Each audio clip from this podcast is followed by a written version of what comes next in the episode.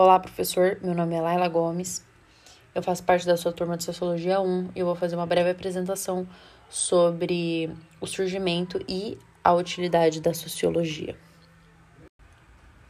O sistema feudalista ele começou a entrar em colapso e as pessoas que antes estavam no campo e na e nas suas terras e aldeias, eles são obrigados, eles são expulsos de seus lugares e eles passam a habitar os centros urbanos, né? Então tem uma conversão na, na forma de produzir. Antes eram atividades artesanais e agora elas passam a ser atividades manufatureiras. E por fim, chega a atividade fabril, que é o caso da Revolução Industrial. A Revolução Industrial, ela transformou de maneira profunda toda a base da sociedade, trazendo diversas é, transformações. Uma dessas transformações foi a criação do proletariado, que agora ele é assalariado, não tem acesso às propriedades dos meios de produção. Então, antes ele tinha, ele, ou melhor, ele transforma a matéria, ele transforma a natureza, mas ele não a possui. E também outra criação é o capitalista, que ele é possuidor dos meios de produção e ele organiza as atividades produtivas da empresa. Então ali você tem outra transformação, né, que é a ruptura desse modo de produção.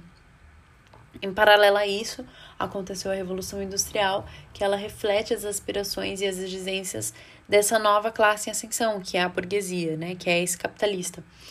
É, essa revolução, ela se ergueu a, sobre a base da liberdade, né, que agora eu como proletariado, tenho a opção de escolher com quem eu vou trabalhar, eu posso deixar esse meu patrão e para outros, caso eu não esteja satisfeita, que eu também tenho uma igualdade jurídica, porque agora todos somos iguais perante a justiça, eu sou um indivíduo cívico, capaz de, de tomar todas as minhas decisões, né?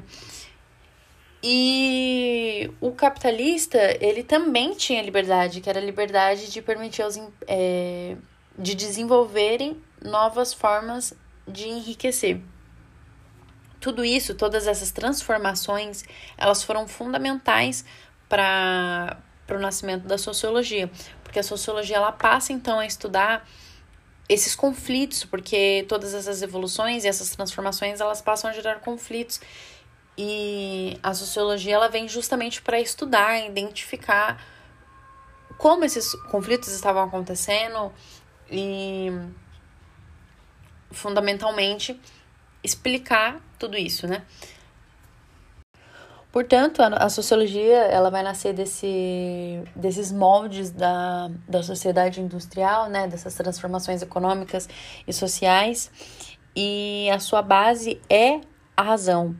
Então, a sociologia clássica ela usa a razão, a razão como instrumento para explicar o mundo social. Inclusive, a ideologia modernista ela é definida como o triunfo da razão como a liberdade e a revolução.